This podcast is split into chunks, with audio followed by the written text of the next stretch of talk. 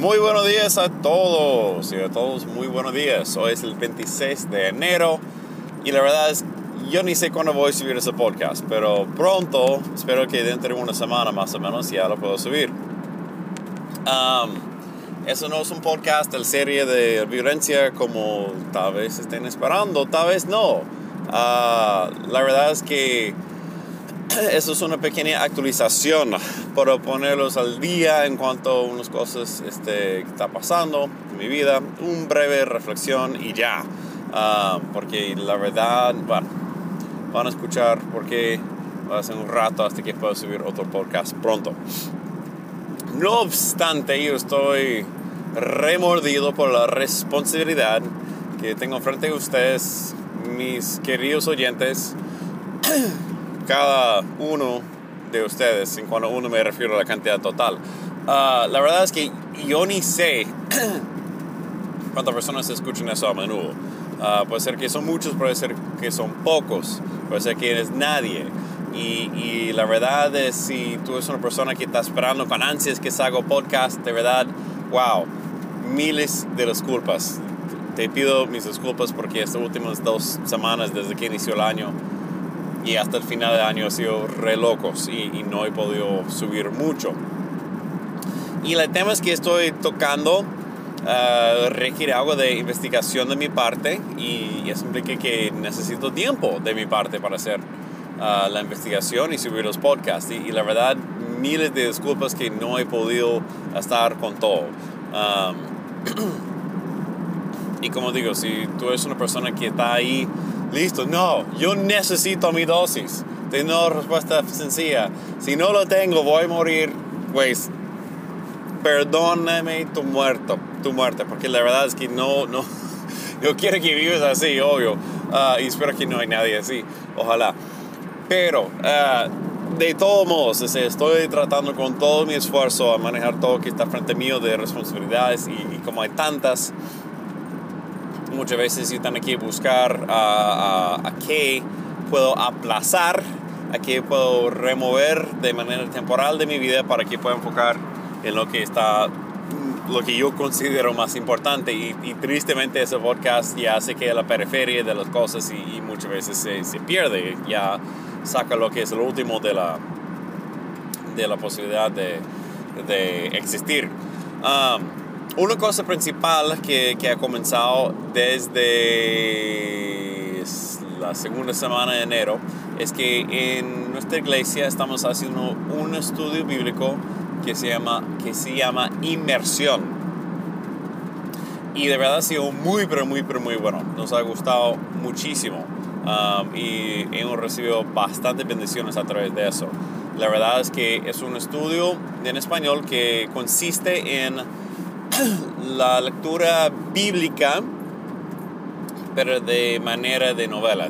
déjenme me explico. Uh, hay, ¿cómo te explicara? Hay este, hay como cuatro o cinco libros de inmersión, no sé cuál, cuántas hay, pero yo sé que estamos haciendo uno que es del Nuevo Testamento. Cuando me refiero al Nuevo Testamento, me refiero al Nuevo Testamento en totalidad y la concepto, la idea es que estamos leyendo el Nuevo Testamento total en ocho, ocho semanas. Es decir, en apenas ocho semanas estamos haciendo la lectura total del Nuevo Testamento completo. La primera semana es la lectura de Lucas, la segunda semana es de Hechos, más los libros de Tesalonicenses. Y ahí vamos, entonces ya estamos en la tercera semana y estamos dirigiendo eso, eh, mi esposo y yo, eh, un grupo de la iglesia, y en dirigir solamente consiste en, reunir a las personas y dirigir unas preguntas y ya, hacer, hacer unas cuatro preguntas de reflexión sobre la lectura de la semana pasada y ya está. Lo bueno de esa lectura es que no es como de la manera típica de la Biblia, más bien ellos este, han formateado la Biblia de manera que que sea consecutiva en orden como tal, pues como dije, inicia con Lucas y, y, va con todos los, este, después de Lucas Hechos y luego va con todas las cartas uh, de Pablo, ahí vuelve a tocar Mateo y ahí va con las cartas de Juan, ahí toca lo que es este Marco y, eh, Apocalipsis y termina con Juan. Entonces ahí va a recorrer todo el, Nuevo Testamento. Pero lo bueno es que lo pone de manera que está formateado sin capítulo y sin versículo. Entonces uno se siente, lo lee y solamente se lee como si fuera novela. Ah, ahora bien, espero que esto no sea de sorpresa, pero para información pública, los capítulos y versículos no eran parte de, de la Biblia ah, original. Los textos originales no contienen capítulos, no tienen versículos. Los capítulos y versículos fueron agregados a la Biblia como eh, un apoyo al estudio y como apoyo de referencia. Y eso fueron agregados, si no me equivoco, hasta 1400, como hasta el año 1400, por esa época por ahí. Entonces no fue tan como este, ahí. Y, y, por eso muchas veces en la misma Biblia, cuando cita la Biblia o Jesús hace referencia a algo del Antiguo Testamento, él dice, ve, busca donde dice, yo quiero misericordia y no sacrificio. él no dice dónde está, o sea, mire ustedes, ven, búscalo, porque primero hay capítulo, no hay versículo, entonces acuérdense en la memoria, ese fue cuál libro del Antiguo Testamento ese fue en tal, tal, tal. Ok, vamos a buscarlo. Ese fue en cuál parte del rollo. Yo creo que está aquí donde está la mancha que está ahí a la izquierda. Ahí es como se, se sabían que en cuál parte se encontraban los textos. Y entonces, um, es, y, la manera de leerlo así, la verdad es un poco más, si puedo decir, auténtico a, lo que es el texto original. Ahora bien, es, creo que es la versión nueva, versión viviente la nueva traducción viviente, si no me equivoco, o NLT, nueva lenguaje traducida, no sé. Em, es bueno obviamente no Reina Valera, pero a la vez están tratando de hacerlo que sea más este, accesible, que no contenga vosotros. que de verdad, eso es un pensamiento muy americano, si puedo decirlo así, pensar, ah, yo estoy aprendiendo español. Y todos los que me enseñan español dicen que nadie habla en vosotros. Entonces cuando voy a la iglesia y están leyendo en vosotros y digo, ah, yo sé qué está pasando aquí, ustedes tienen una versión de la Biblia anticuada. Pues yo, como ser gringo, inteligente, más que ustedes, yo voy a cambiar su versión de la Biblia, que sea mejor para ustedes. Y, yo, perdóname, porque yo he pasado por lo mismo. Ah, perdóname, pero este y, la verdad es que sí, hay ciertas cosas en la Reina Valera que uno lo lee, está, uh, no sé qué es, y, y ahí está. Entonces, um, y más a la versión más antigua que llega. Yo leí hasta el 1909 uh, versión, y, y, sí, hay muchas cosas allá que es más um, parecido a leer el Don Quijote. O sea, habla que es menester que vosotros hagáis tal. Entonces, obviamente es, es un idioma anticuado, pero de toda mi, mi, mi, inferencia y de preguntas directas, parece que el latino como tal entiende, entiende, se puede comprender bien la Biblia. El reto, si puedo decirlo así, um, y, muchos en el, estudio me han dicho, es, obviamente, y, no digo eso para, para criticar ni echar de menos, no, para nada, entiéndeme claro, estoy hablando de, de, cultura, sino que una cultura sea mejor o peor que otro, y, y lo que voy a decir también es muy apegado como la cultura de, de Jesús y, y, hasta los judíos. Es que la lectura no es como central dentro de la cultura latina. En, en el mundo occidental, o sea, de, de, lo que es Europa y sus descendientes, la lectura forma algo muy centrado allá. Y eso viene, eso proviene de, de mucho de ese de la revolución protestante que salió de Martín Lutero y esa cosa de volver a las, a las escrituras, el solo escritura, como decía. Solamente con escritura ya podemos informarnos y no necesitamos la enseñanza de la iglesia católica o universal. Más bien, podemos ver que hay errores dentro de la iglesia y eso tiene que ser corregido y Martín Lutero estaba tratando de arreglar esos errores desde dentro.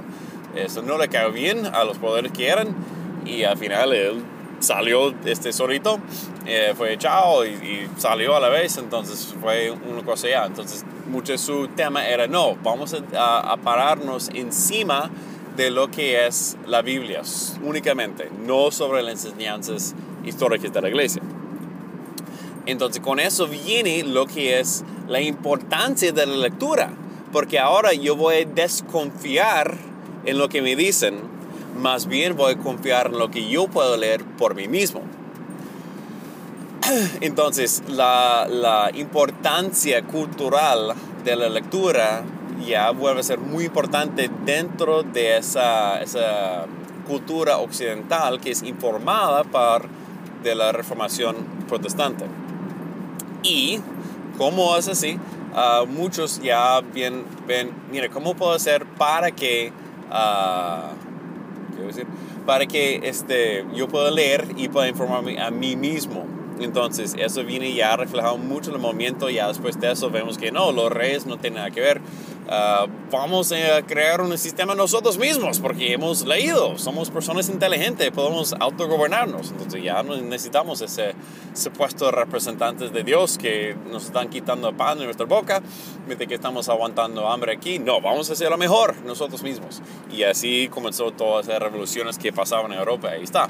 Pues esa cultura occidental, como digo, está muy ha llegado a la lectura, porque es, es, es fuente de información, es fuente de autosuficiencia y es fuente de autoeducación, puedo decirlo así. Ahora bien, la cultura latina que llegó a la, Latinoamérica, que fue tanto informado de los españoles como de las fuentes ah, indígenas y también de la cultura africana, cuando llegó aquí, antes que ocurriese todas esas reformaciones, eso fue informado por la versión católica, donde se hace referente a lo que es la enseñanza del sacerdote. Ah, también en la cultura indígena, típicamente va a haber unas personas que son más religiosos que otros, que están más entregados a lo que es el servicio a los dioses o, a Dios como tal, mientras que los demás no.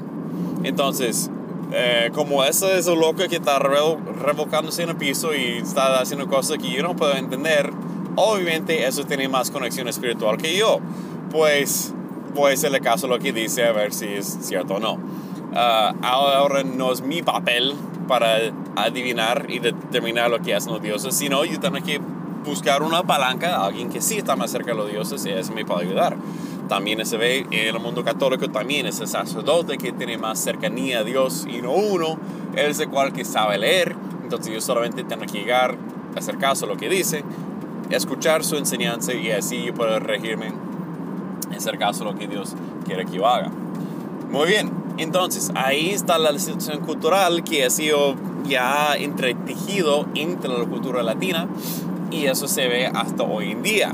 Ah, donde hasta en las iglesias evangélicas se, que, se puede ver ese tipo de herencia que está ahí. Donde, um, oye, ese se convirtió en un podcast muy distinto a lo que pensaba, perdón. Disculpa por esa trayectoria larga aquí. Uh, entonces, donde eh, ya el, el pastor como tal ya toma la función de lo que es el sacerdote. Toma el papel de sacerdote o, la persona que está más espiritual que los otros. Voy a la iglesia y así ese pastor ya tiene esa autoridad espiritual. Y por eso eh, es importante que yo, llego, que yo llego allá. Ese señor que tiene la razón, yo tengo que escucharle lo que él dice, eso sí es, y, y ya, y es poco cuestionado porque no es una cultura de cuestionar eh, la autoridad espiritual. Ah, no obstante, eso ocurre y eso también no, tampoco es malo, ¿no? Y se puede ver que hay importancia en eso. Pero también hay una gran importancia en sujetarse a la autoridad dentro de la iglesia, que es fascinante. Si tú hablas a, a un norteamericano occidental en cuanto a sujetarse a la iglesia, te van a mirar como tú eres un loco. ¿Cómo? ¿Cómo así? ¿Sujetarme a la iglesia? ¿A eso que está ahí? Por favor, yo para las escrituras, yo sé que me dice, yo no voy a sujetarme a nadie. Porque la cultura es más una cultura de autosuficiencia, no tengo que meterme bajo obediencia de nadie, más bien por ser un ser independiente meter contexto latino es como, no, hay una persona que yo reconozco que tiene mayor capacidad espiritual y yo tengo que sujetarme a esa estructura y a esa persona. Y eso es más entendida. Y, si puedo decirlo, eso es más bíblico que la versión individualista. Entonces, eh, entiéndeme que no estoy tratando de decir que uno es mejor o peor que el otro, solamente estoy tocando eh, las diferencias. Ajá. Con todo eso, lo que quiere decir es que la cultura latina suele ser una cultura oral. Es decir, que recibe la información no tanta de leer, sino del escuchar. Y eso no es malo ni peor que el otro, porque hasta en la manera bíblica también podemos ver cómo eso funcionaba en el mundo hasta en los tiempos de Jesús. Jesús sí sabía leer, él recibió algo de, de educación, gracias a Dios, y él pudo leer en la sinagoga, levantarse y leer de donde está escrito en el enrollo del libro uh, de Isaías. Entonces él se puso a leer allá y este, todo el mundo le escuchaba. Y parece que eso era muy común, que la gente escuchaba lo que, lo que se decía en la sinagoga. No, no es que todo el mundo necesitaba leer. Um, hasta Pablo, uh, perdón, hasta Pedro era una persona, persona sin estudio. No obstante, el Espíritu Santo le daba lo que él necesitaba para poder predicar a los demás. Um, Pablo cuando llegaba a los sinagogas, él se puso a, predicar a los demás y ahí iba, porque el Nuevo Testamento no estaba escrito en ese momento. O sea, la iglesia comenzó sin escritura, más bien solamente tiene la enseñanza de, los apóstoles que habían sido testigos de quién era Jesús y ellos iban con eso. Es como yo comentaba en el estudio que hicimos ayer, después de los hechos. Para mí, el, uno de los uh, comprobantes más grandes que Dios existe es que la iglesia existe. Porque si fuera una cosa humana y se ve tantas locuras que pasaban en la iglesia, que pasaban en la historia por los siglos de la iglesia, que pasa hoy en día en la iglesia, es un milagro total que la iglesia sigue. Porque tanto que pensamos, no, hay que ser perfectos para ser un ministro. Y eso no es malo tratar de hacer eso, pero la verdad es que Dios mueve a pesar de nuestros errores, nuestras dificultades y nuestras este, falencias. Es impresionante, es impresionante como Dios eh, hace lo que hace y a pesar de todo lo malo que, somos. Es, wow, eso para mí es, es, la prueba más grande que Dios existe. Um, pues de, de, todo eso, uh, cuando llegamos a este estudio, ya para encerrar ese análisis cultural, cuando llegamos a ese estudio, obviamente es mucha lectura. Yo paso entre media hora a 45 minutos al día solamente en la lectura y yo tengo que levantarme en la mañana temprano para hacerlo, donde típicamente sea mis, mis, mi tiempo de reflexión y oración en la mañana. Ya ese tiempo no alcanza para hacer toda esa lectura, entonces tengo que levantarme más temprano. Y luego quiero hacer la investigación para podcast, encima del hecho que mi esposa está, con, uh, está estamos registrando su negocio, tengo muchas cosas administrativas para hacer allá. Eh, mi trabajo está re loco, estamos sobrecargados de trabajo y no sé cómo vamos a cumplir todo. además, en, en, la casa estamos tratando de arreglar la casa y todo lo que tenemos allá. La negocio de mi esposa está muy ocupada también. Ah, y yo estoy tratando de arreglar cosas de la casa afuera para poder comenzar el jardín y, mover pollos y todas esas cuestiones, adecuar el terreno. Eh, hay sobra de trabajo y, y, encima de mis responsabilidades de padre que he sentido mucho que estoy fallando como padre y no estoy presente por mis hijos como debo ser. Entonces estoy tratando de dedicarles más tiempo. Pues espero, amigo oyente, que me puede comprender que no he hecho un podcast en un rato. Y, de verdad te pido disculpas, pero yo sé, tal vez la solución es levantarme aún más temprano, pero yo sé que tampoco. Yo tengo que, más que todo, seguir viviendo ah, y, dar presencia para mi familia. Si yo estoy como para todo, no, no vale la pena. Ah, yo quiero estar a, a lo mejor que puedo ofrecer con todo que tenga. Y eso implica a veces toca que tengo que votar ciertas cosas. Um, y nada, entonces en, eso he aplazado, no, no votado, he aplazado podcast. Y, la verdad es que mientras que estamos haciendo un estudio que está ocupando mucho tiempo, pero es muy bueno, ¿para qué? Es muy bueno. Uh, no, no he podido tener chance para realmente investigar en cuanto a los podcasts. Y, y una cosa más adelante, Después de ese tema de violencia, seguro que voy a hacer unas reflexiones bíblicas también. Y ahí voy a comenzar a indagar sobre temas que de verdad requieren más investigación. Uh, vamos a hablar de sistemas económicos, uh, todos los ismos y, también de la versión bíblica. Si hay una versión bíblica, tal vez sí, tal vez no. Vamos a ver.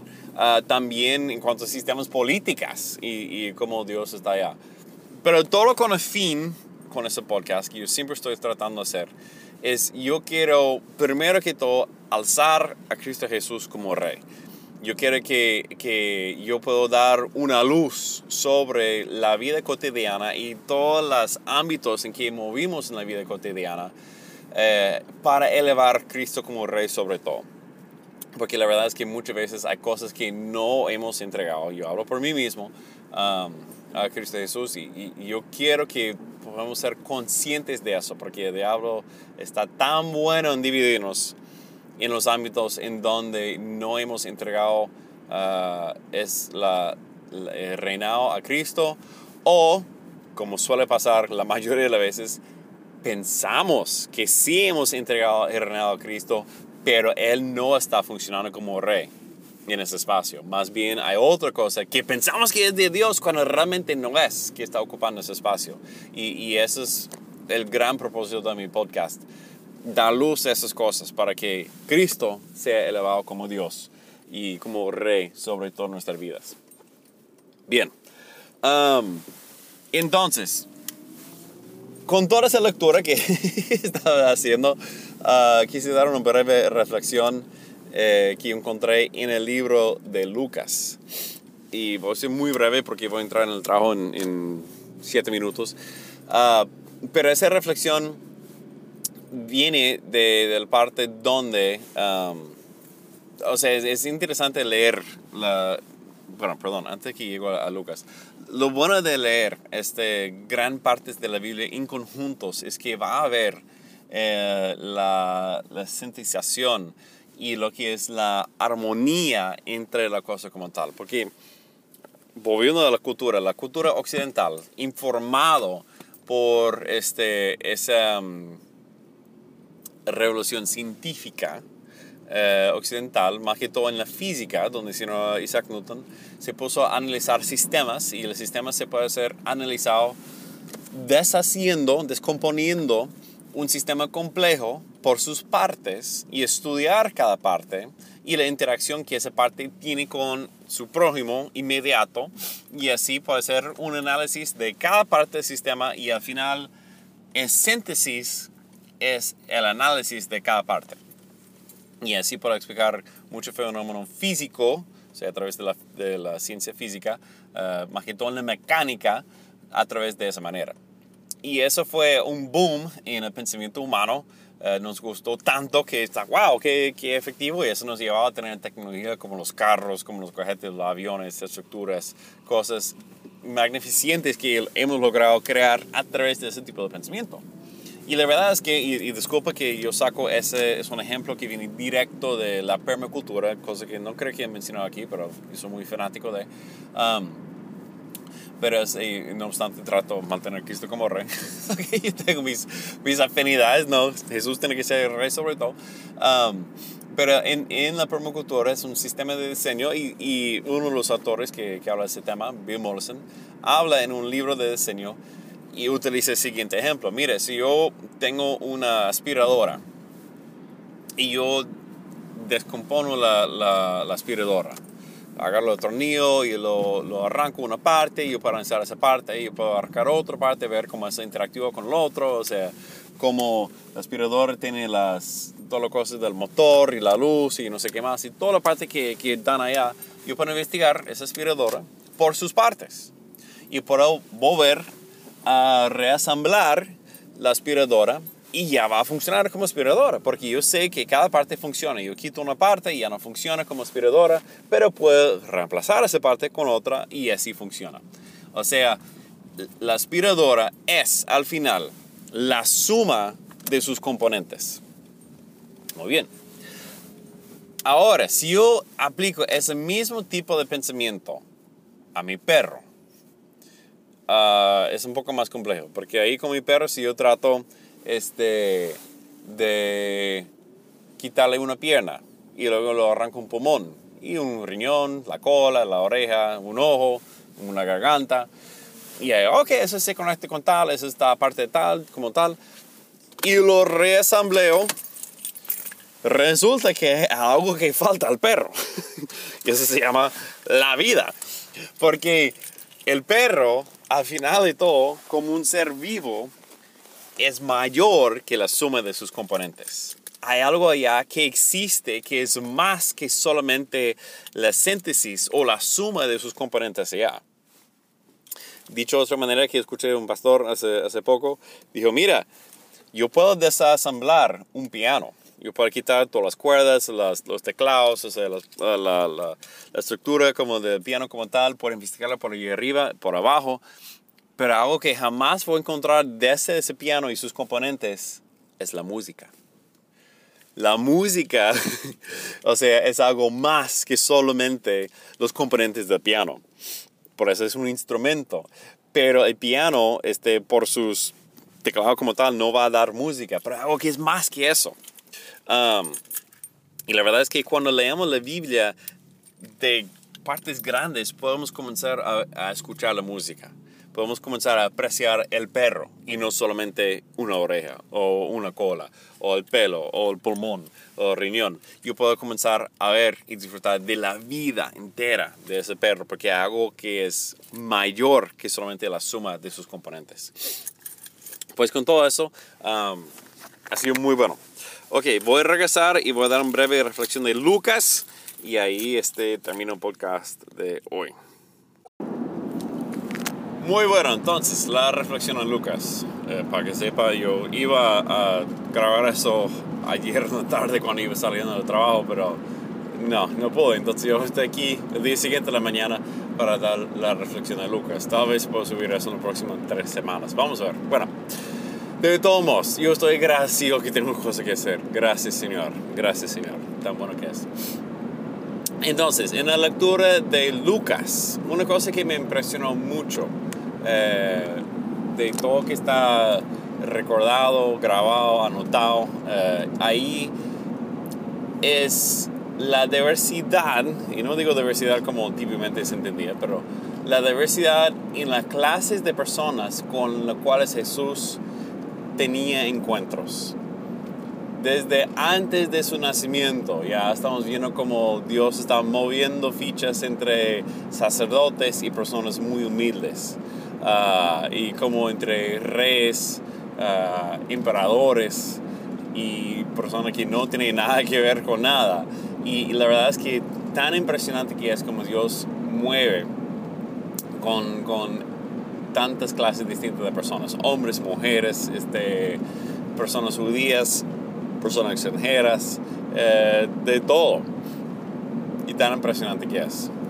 Um, yo por mi parte, yo este, está leyendo eso y también en el misterio de Jesús yo veo, tanto como Jesús va tocando vidas que son Ah, también tan diversos, o sea, entre sus apóstoles llama gente celotes, gente este, pescadores, trabajadores, llama personas que son cobradores de impuestos, esos son los corruptos, los ricos, uh, llama de todo, de verdad, es, es, es wow, dejar reflexionar. Y, y cómo extiende su misericordia a cada uno de ellos. No es una cuestión de llegar con juicio, ni para decir, ah, tú eres de este grupo de personas o de esa clase de personas, pues yo no voy a darte lo que estás pidiendo. Ah, hasta con la mujer, este, Ciro Venecia, ella que no siendo de los hijos de Israel, Jesús dice, no, yo no puedo darte nada, aunque está pidiendo por su hijo. Y, parece cruel lo que hace, ¿no? Pero de verdad es como Jesús lo está ensalzando porque sabe que eso es una mujer que tiene fe y está no probando su, fe, no, sino dejándolo mostrar a todos. Entonces esa mujer que está ahí frente a todos, uh, ella cuando, uy, gracias, si no me reflexionar. Ella cuando llegó, este, más bien respondió, mira, pero Señor, hasta los perros comen las migas que caen de la mesa de su amo. Y, Jesús está, wow, grande su fe. Él sabe que ella iba a responder de tal manera. Entonces ella responde, él le da su petición, su hijo se queda sanado y él le da a todos, o sea, lo que están necesitando. No obstante, de que ese trato entre ricos, pobres, judíos, extranjeros, hombres, mujeres, este, trabajadores, no trabajadores, enfermos, sanos, todos, religiosos, no. No obstante, en medio de todo eso, Ah, también sale y dice, mira, dichosos son los pobres, punto. O sea, no solamente pobres de corazón, eso está en Mateo, sino en Lucas está claro, dichosos son los pobres, y punto. Y a la conversa, este, los ricos hay, hay de los ricos, porque ah, ellos ya tienen, pero en el futuro no van a tener. Entonces, es, es una cosa que muy claramente Dios está mostrando un amor ah, especial hacia las personas que el mundo quiere echar de menos. No obstante, Él no ha hecho nadie de menos en todo lo que hacía. Más bien, Él está tratando de hacer que nosotros, como tenemos eh, preferencias, elevar lo que el mundo eleva, que nos deshacemos de esas preferencias. Ok, entonces todo va tan hermoso y te ves la compasión de Jesús, el poder para sanar y restaurar y, bendecir a todos. Ah, y ahí todos están allá eh, recibiendo lo que Jesús le está dando. Y viene y lo buscan y él lo recibe con compasión y lo tiene del mismo modo. No obstante, hay un punto clave en donde todo gira. Y yo jamás había visto ese punto en, en el Evangelio de Lucas antes. Y es tan fascinante ver cómo es de día y noche, antes y después de ese punto. Y para mí es fascinante. Y, no es que creo que ese es un punto, wow, como eso es tan fundamental eh, teológicamente hablando, pero es, se nota, se nota como hay un cambio de tema, después, un antes y después de eso. No obstante, Jesús sigue haciendo lo que está haciendo, eso no cambia, pero su tono cambia, hay un cambio de tono. Y aquí es, en medio de todo ese hermoso ministerio, ya tiene una muchedumbre que está, muchedumbre que está siguiendo a Jesús, ay, perdón, muchedumbre que está siguiendo a Jesús, muchos que le siguen, que le buscan, que quieren escuchar de él, recibir su sanidad, ser liberado de los demonios. Y anda enseñando a ellos. Y en eso llega un señor y para y le grita, mira señor, este, dime a mi hermano que vida mi porción de la herencia para que yo lo pueda tener, porque él quiere quedarse con todo. y en ese momento Jesús los mira y dice, hombre, ¿quién me ha puesto juez sobre ti? Sobre ustedes. Ah, y, tan fascinante que es en ese momento, como eso fue el cambio de tono de Jesús, porque puede haber el cambio antes, y el, el tono antes y el tono después. Y, si puedo examinar un poco esa petición de ese Señor, primera cosa que voy a decir es que siempre, yo creo que jamás, nunca en la vida, vamos a equivocarnos en acercarnos a Jesús con lo que sea. Eh, nuestro error más grave y grande es ir lejos de Jesús. Más bien toca que nos acerquemos a Jesús con todo que somos. Pero toca que recibimos lo que nos dice. Porque muchas veces vamos a acercarnos con Jesús, no muchas veces, casi 99% de las veces, vamos a acercarnos con Jesús con motivaciones erradas. Ah, en términos de lo que sería una motivación perfecta espiritual en los ojos de Dios. Y, y, la verdad es, eso está bien, Dios sabe, Dios sabe que no somos perfectos, Él, sabe mejor que cualquier y eso no le asusta, no le sorprende bajo ningún concepto. Solamente es una sorpresa para nosotros y no nos gusta, ¿no? Entonces, si acercamos a Dios con motivaciones este, no perfectas, erradas, hasta egoístas, hay momentos en, en, donde Dios nos va a dar lo que queremos, aunque sea de mala motivación. También hay momentos que Dios simplemente no va a contestar, está, Eso es, eso chistoso. Si supiera lo que, que pasaría si yo te diera eso. Y también hay momentos que Dios va a hacer lo mejor cosa que pueda pasar cuando estamos listos para escucharlo. Y eso que nos va a arrepender. Nos va a poner en nuestro sitio. Está, mira, mm, mm, no, es, eso está mal. Eso está mal. Eso no es lo que tú crees. Ah, eso tiene que cambiar. Um, y eso es un buen momento para que tú y yo nos sentamos y hablamos y, vamos a ver precisamente cómo es que, que, Dios hace las cosas. Con todo eso, ese Señor acerca a Jesús, hace esa petición que también suena justo, ¿no? O sea, él tenía su papá, su papá se falleció y ahora él quiere dividir la herencia entre su hermano y él. Parece justo. Mira, él, él, lleva la mitad, yo la mitad, está bien, pero ese, ese loco que es mi hermano me está estafando, me está quitando mi porción, eso no es justo, eso es una injusticia, sabemos que Dios ama la justicia, pues tú que eres Señor Jesús, ayúdame, traigo justicia. No obstante, Jesús está, ay papá, ¿quién me puso a mí como es sobre ustedes? Que es, es chistoso porque sabemos que Él va a juzgar todo. Uh, entonces Él está ahí, está, mira, no se preocupen por esta vida, no se preocupen por esta vida, eso no es así. Y que es más, no falta, es poco después de eso que Jesús mismo dice, mira, generación perversa, ¿hasta cuándo los tengo que soportar? la verdad es que y, está fascinante porque estoy leyendo este, todas las, las cosas que ocurren en, en, el resto de la lectura de inmersión. Eh, estamos leyendo Tesalonicenses, eh, creo que hasta, no, no, primero de Corintios. Y Pablo dice, claro, mira, la unidad de la iglesia, que no lo dice tal cual, pero la unidad de la iglesia es, es sumamente importante.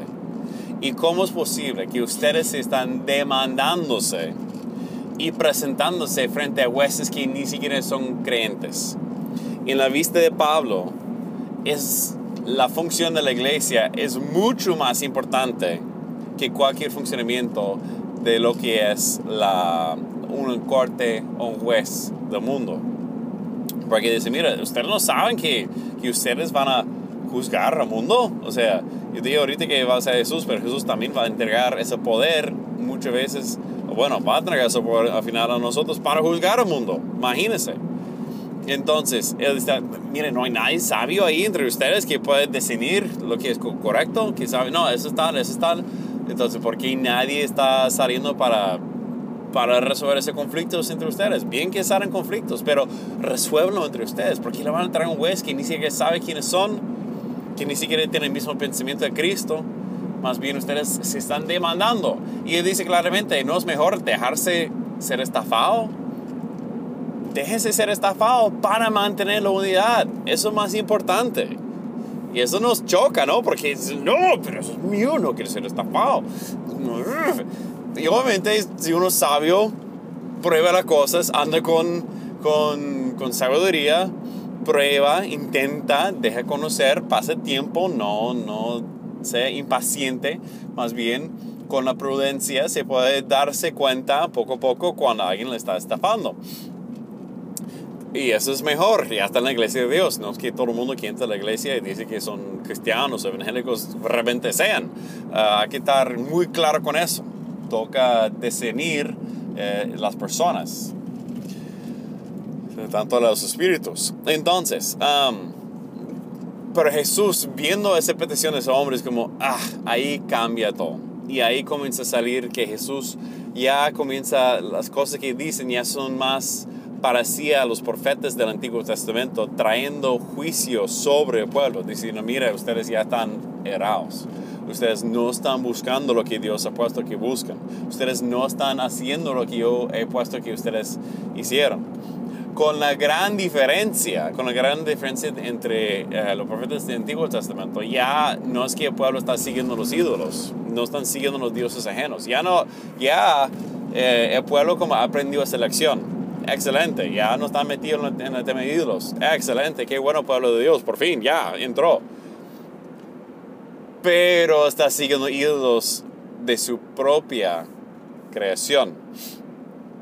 Porque acuérdate que el ídolo como está descrito en, en Éxodo, eh, en los diez mandamientos, típicamente entendido como los diez mandamientos, dice, no tallarás ni formarás ninguna imagen para sí mismo. Porque unos capítulos después Dios está dándole instrucciones como tallar unas imágenes para el mismo eh, arco del pacto. Entonces, ah, el arco del pacto, del pacto. Entonces, no es cuestión de tallar ni crear imágenes, es para sí mismo que uno cree algo para que sea para sí mismo, para que eso ya comience a reinar sobre mí. Y resulta que el pueblo de Dios en esa época sí tiene ídolos, sí tiene cosas creadas para sí mismo. No eran de dioses ajenos, eran de el mismo Dios. Pero en esas cosas de Dios se habían aferrado tantas a las cosas de Dios que Dios mismo quedó olvidado. Y eso fue la predicación de Jesús, a recordar, a llamar la atención a los religiosos que dejaran de que esas cosas de Dios se los consumiera con y olvidar lo que realmente era el corazón de Dios. Eso no les gustó y terminó que ellos mataron a Jesús o buscaron que, cómo, cómo matar a Jesús. Entonces, um, toda esa prédica de Jesús después de ese momento, de esa petición egoísta, de esa petición que, no, yo, yo, yo quiero tal, eso es lo que quiero. Um, me pregunto si este... Me pregunto si este... Uh, perdón, se me fue la paloma, como dice. Bueno, eh, que el pueblo como tal tiene que reconocer o, está buscando eh, solamente peticiones egoístas por sí mismas, no pensando en los demás. Y realmente era necesario que Jesús les llegara a su corazón para que ellos no buscaran solamente su propia bendición y las cosas de este mundo, más bien que buscara el reino de Dios sobre todas las cosas. Muy bien, entonces con eso voy a terminar ese podcast. Um, vamos a, estar este, siguiendo tan pronto que se pueda. No sé cuándo va a ser, pero tan pronto que se pueda lo voy a hacer y ahí vamos a estar. Bueno, que Dios te bendiga grandemente. Nos vemos prontamente y que siga buscando el reino de Dios sobre todas las cosas y nos vemos pronto. Lee la Biblia, está buenísima. Dele. Hasta pronto.